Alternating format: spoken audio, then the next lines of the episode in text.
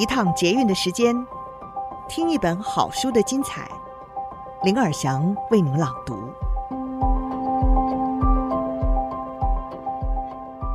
您好，欢迎您再次收听《天下好读》，我是林尔祥。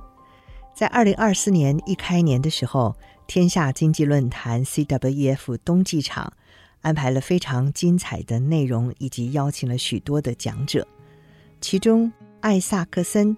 特别在天下经济论坛分享了创新的秘诀，亲身访问过贾伯斯、马斯克等天才创业家的他，有什么第一手的观察呢？这是我们今天书斋的内容。先为您介绍艾萨克森，他是美国传记作家权威，哈佛大学毕业，主修历史和文学，后来是以罗德学者身份在牛津大学进修。并且取得哲学以及政经硕士学位，不仅是位杰出的记者，更是天才传记作家，写作功力是一流的。他除了为历史经典人物达文西、爱因斯坦、富兰克林撰写生平故事，博得书市满堂彩之外，更是苹果创办人贾伯斯生前唯一指定的立传人。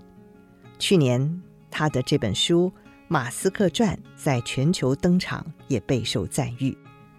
现在，艾萨克森是担任美国杜兰大学历史系教授。他曾经担任国际非营利组织雅斯本研究院执行长、CNN 董事长，还有《时代》杂志总编辑。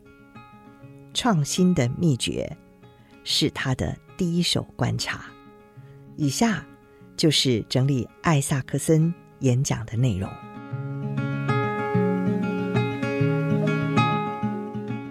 我非常荣幸在天下经济论坛演讲，谈论我最喜欢的话题之一——创新。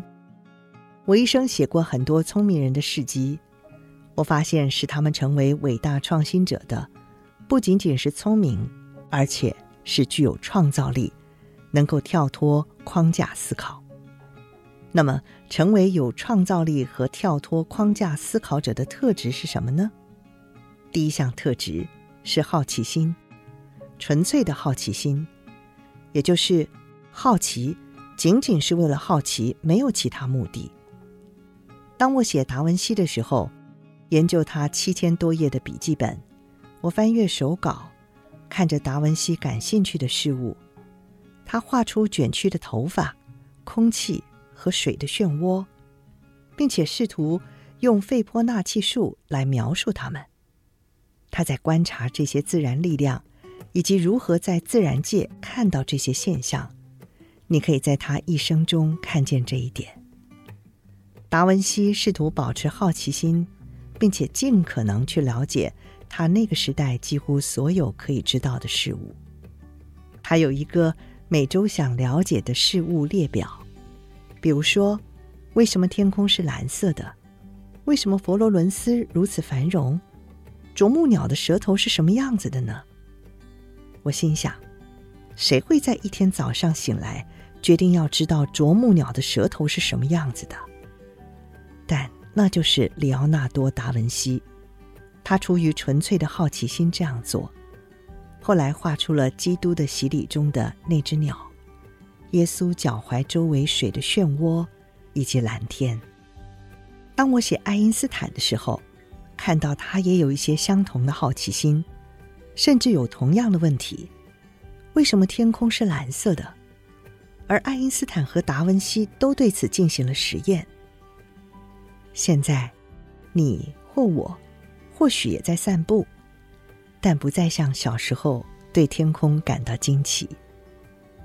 当爱因斯坦还是个小孩的时候，他的父亲给了他一个指北针，指针抖动，并且指向北方。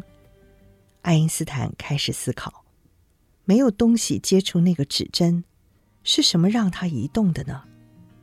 在爱因斯坦的笔记中显示，我对此深深着迷，以至于我的手心会出汗。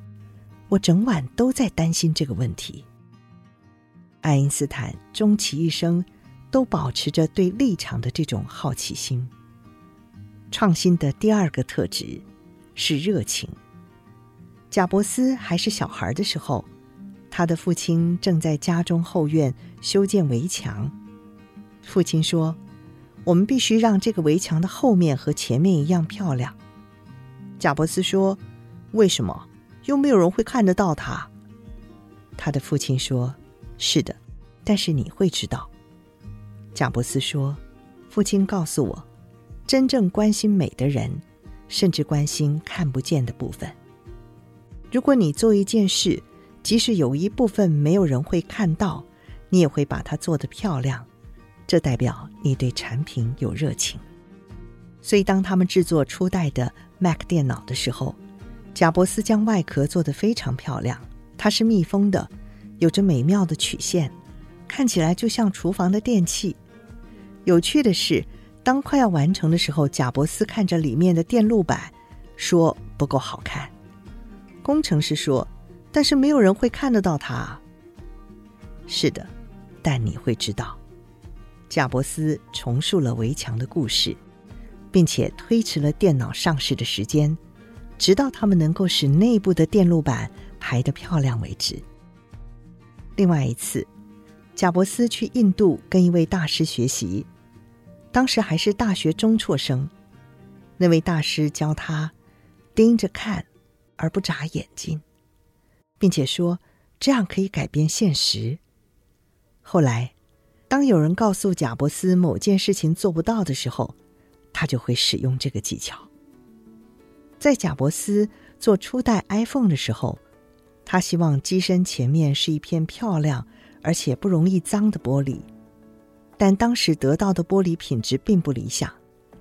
于是他前往康宁公司说：“我想要一种坚固而且光滑，名字叫做大猩猩玻璃的材料配方，而且需要在期限内拿到一定的数量。”康宁负责人威克斯表示：“从来没有做过，我也没有办法这么快完成。”但是，贾伯斯盯着我看而不眨眼。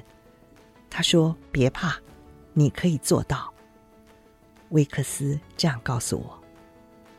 结局是，当年和至今，iPhone 的每片玻璃都是由康宁制造的。最后是我的新主题：创新需要强烈的使命感。马斯克是一个非常孤独的孩子。他在社交上很笨拙，所以他花了很多时间在书店阅读科幻小说和 X 战警漫画。从那些漫画书中，他发展出三个想要在未来拯救人类的重大使命。第一个是使我们成为多行星居民，将人类送往其他行星。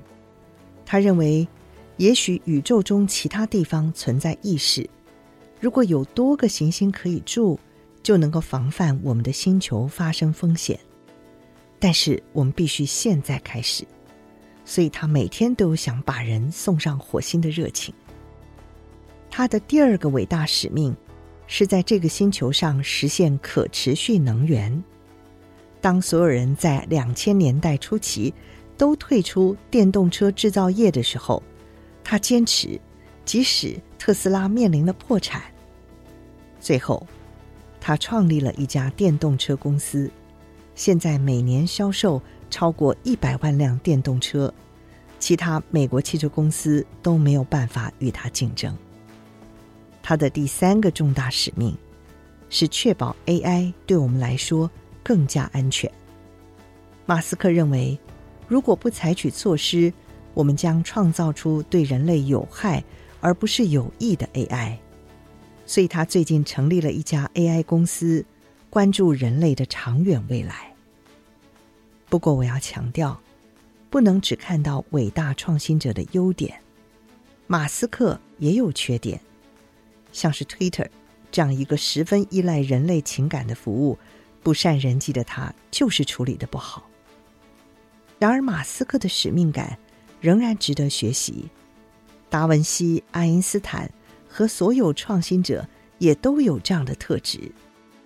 爱因斯坦在临终的时候，主动脉破裂了，他知道自己只剩一两天的寿命，但是他仍然在痛苦中强迫自己写更多的方程式，试图弄清楚一个立场如何与某个物理物体相互作用，或者是更简单的说，那个小时候的问题：为什么指北针的指针会颤动，并且指向北方呢？那个更高的目标，总是与热情相连，总是与对大自然的一切感到好奇有关。